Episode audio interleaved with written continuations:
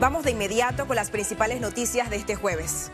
Extranjeros cruzan la jungla pese a estar plagada de peligros, como animales salvajes, ríos caudalosos y bandas criminales. Ante esto, el gobierno nacional reiteró que tomarán acciones que podrían cambiar el rumbo de los migrantes irregulares. Más en la siguiente nota. La realidad en la selva del Darién apunta a un incremento migratorio irregular significativo en los próximos días. Apertura de nuevas trochas y el ingenio de traficantes de humanos siguen ganando terreno. Ante el escenario, el Ejecutivo lanzó una nueva campaña denominada Darién no es una ruta, Darién es una jungla. Los daños que estamos sufriendo va a costar, son irreversibles, como se ha dicho. Y Panamá ha tomado la decisión de transformar este problema humanitario a un problema de seguridad nacional por los efectos que nos está dejando esta migración. La campaña irá ligada a nuevas acciones, así lo informó el Servicio Nacional de Migración.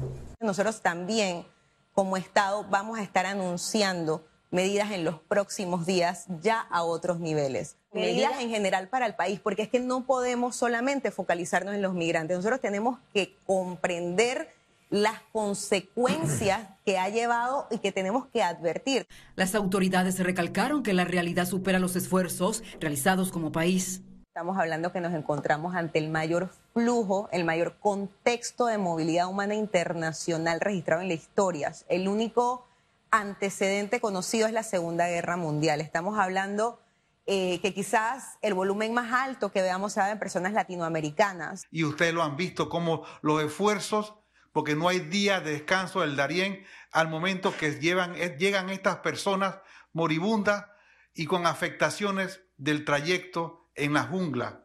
El Ejecutivo informó que varios representantes viajarán este viernes al sitio con el fin de avanzar las propuestas y soluciones para esta crisis internacional. El diputado del partido PRD, Leandro Ávila, cuestionó que Panamá no cuente con el apoyo de la comunidad internacional ante la crisis migratoria en el Darién. Ya este tránsito de 3.000 personas por día, eh, con un acumulado que hay de casi 10.000 migrantes que no han podido pasar aún por el tema de las fuertes lluvias que se han dado, es una alarma que debe despertar en el país porque sentimos que hay países que no están colaborando con Panamá, Panamá al final va a quedar siendo un receptorio de todos los migrantes. Nosotros no tenemos capacidad para poder atender a toda esa gente. El empleo del panameño también está en riesgo. Y luego de las acciones anunciadas por Panamá, Estados Unidos informó que brindará asistencia humanitaria para el programa de migración regional del hemisferio occidental. Estados Unidos anunció asistencia humanitaria por más de 16 millones de dólares que se brinda como contribución a la Organización Internacional para las Migraciones y que se destinarán a los esfuerzos de creación de capacidades a través del programa de migración regional del hemisferio occidental. En el tercer día del juicio de alto perfil Blue Apple, testigos revelaron parte de la trama de blanqueo de capitales a través del servicio de factoring y el pago de cheques con préstamos ilícitos.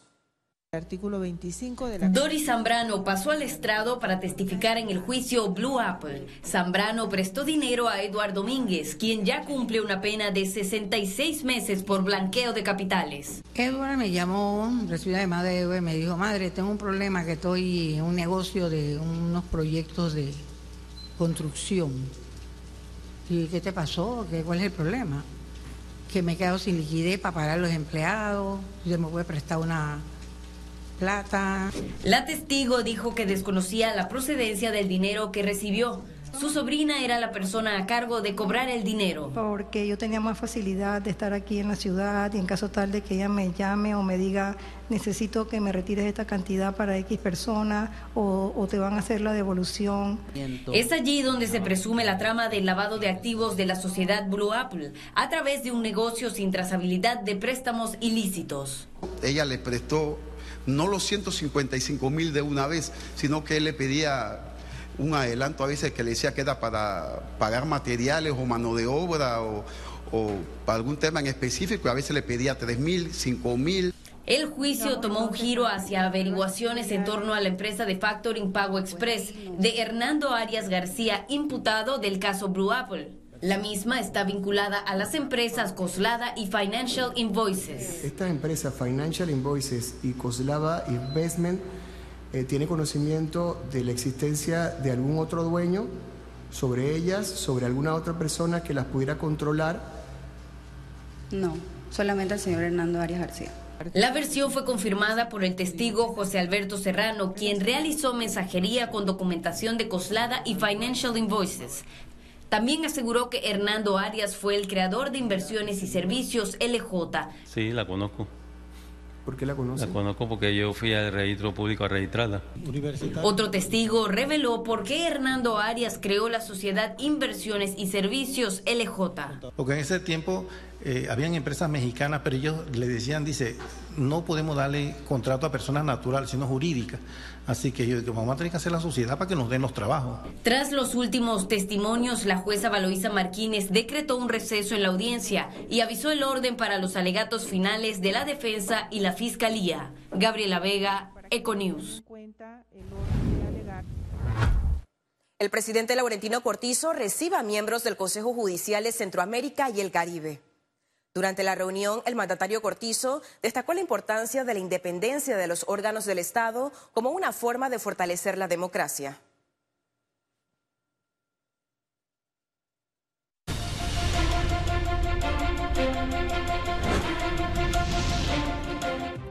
El candidato presidencial del Partido País, José Alberto Álvarez, señaló que no se arrepiente de sus declaraciones y reiteró que el próximo 17 de septiembre se comprobará si son ciertas o no. Yo lo lamento porque por José, que es mi amigo de más de 30 años, porque los medios realmente se han ensañado con él. Eh, quizás él sí llegó, es más, él entró al restaurante más emocionado, ¿no? Este, yo lo lamento y se lo decía ayer a una persona que, que solo por eso yo lamento lo que dije, por lo que le está ocurriendo a, a José. Y yo creo que, no me atrevo a aseverar, pero a veces pienso que es fuego interno de ellos mismos.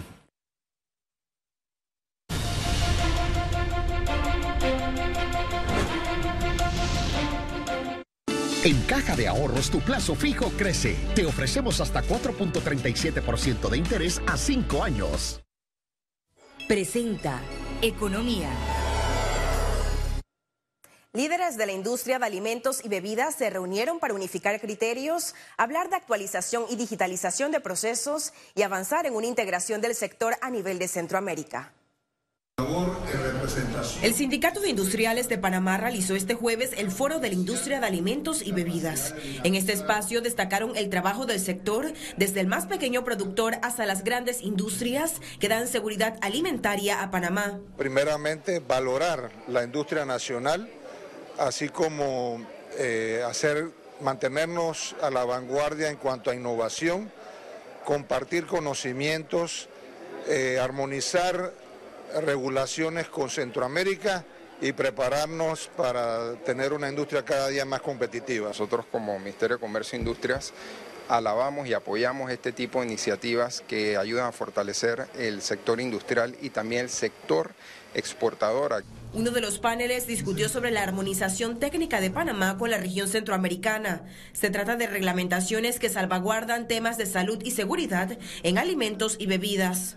La armonización nos ofrece la oportunidad de reducir costos para el sector privado porque estamos, enfrentamos requisitos y estándares homologados en, en un mercado más ampliado. Como explicaba también, nos da la posibilidad de acceder a esas economías de escala ya no pensar en mercados de 4 o 5 millones de habitantes, sino un mercado ampliado de 50 millones de habitantes. Uno de los temas fundamentales es tener disciplinas del comercio armonizadas. ¿verdad? Entonces hay temas en los cuales Centroamérica ha avanzado y que Panamá está en proceso de integración a ese proceso de armonización de, de, las reglas de ese comercio intracentroamericano. También hicieron un llamado a empoderar la marca país de Panamá en la industria de alimentos internacional. Así como internacionalmente que nos hace clic la logística, el canal, de la misma manera podemos hacer con productos procesados en Panamá. A eso me refiero con, eh, con marca país. También que afuera, cuando se hable de algún producto, se piense en Panamá. El foro contó con experiencias y exposición de empresas del sector que buscan elevar su competitividad e innovación. Ciara Morris, Econews. Desde este viernes 25 de agosto, los precios de los combustibles registrarán incrementos nuevamente. A continuación, el detalle. La gasolina de 95 octanos tendrá un valor de un balboa con 19 centavos el litro. Incrementa un centavo. La gasolina de 91 octanos se situará en un balboa con 11 centavos el litro. Sube 2 centavos. Mientras que el diésel quedará en un balboa con 5 centavos el litro. Aumenta 3 centavos. La próxima administración del país tendrá que tomar decisiones serias para salvar la caja de seguro social. El economista Francisco Bustamante recomienda poner a personas calificadas en el puesto. Todas estas transformaciones pasan por una Asamblea Nacional. Y si tú no tienes ese apoyo político en la Asamblea Nacional, tú tienes realmente que el problema sigue posponiéndose y agravándose. O sea, repito, hay que cambiar la forma de hacer las cosas. Lo que dice el informe, entre líneas, que hay un costo de transición que no se puso en su momento.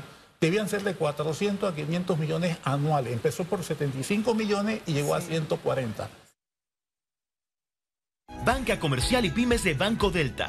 Contáctanos al 321-3300. Presenta Conexión Financiera con Carlos Araúz. Bienvenidos a Conexión Financiera. Les habla Carlos Araúz. No es fácil entender la economía china. Esos años de crecimiento a doble dígitos quedaron atrás. No tengo claro si el tema es coyuntural por el manejo de lo vivido por la COVID-19 y las políticas de confinamiento estricto. Se siente como un problema más profundo que vale la pena analizar por sus repercusiones para el mundo entero. La nación se transformó en 20 años y se convirtió en un actor de enorme relevancia a nivel mundial. El Producto Interno Bruto de China, dependiendo cómo se mida, estaba destinado a crecer a la par del de Estados Unidos de América, con iniciativas de desarrollo y infraestructura dignas de aplauso, pero las cosas no andan bien en China. La política de cero COVID condicionó la recuperación económica y desde entonces pues el espíritu de crecimiento parece haber desaparecido. Pero desde mi perspectiva pareciera que hay fallas estructurales serias, principalmente asociadas con la falta de dinamismo en el crecimiento económico que las naciones tienen gracias a la inversión privada. La gráfica muestra las grandes fluctuaciones en el crecimiento económico de China durante los últimos cinco años, incluyendo una proyección de cómo cerrará el 2023 y lo que trae 2024. China es un país muy diferente hoy al que fue hace 20 años cuando había grandes necesidades que permitían colocar el resultado de la gran productividad creada. El Fondo Monetario Internacional proyecta un crecimiento interesante de 4% pero el país aún necesita invertir casi 40% de su Producto Interno Bruto y dadas las circunstancias es casi imposible llegar a esta necesaria vitalidad. Preocupa la inminente crisis inmobiliaria, lección para Panamá, no podemos depender de la construcción como pilar más relevante en un modelo económico.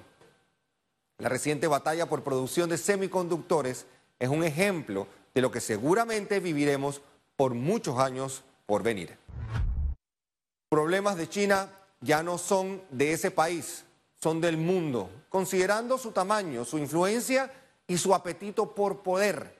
Tiempo de análisis, de cautela y de estar claros con aliados que pueden representar bienestar para Panamá. Esto fue Conexión Financiera y nos vemos la próxima semana. Al regreso, las internacionales. El mundo entero fija su mirada en Donald Trump al entregarse a las autoridades de Georgia. Conozca cómo fue el proceso.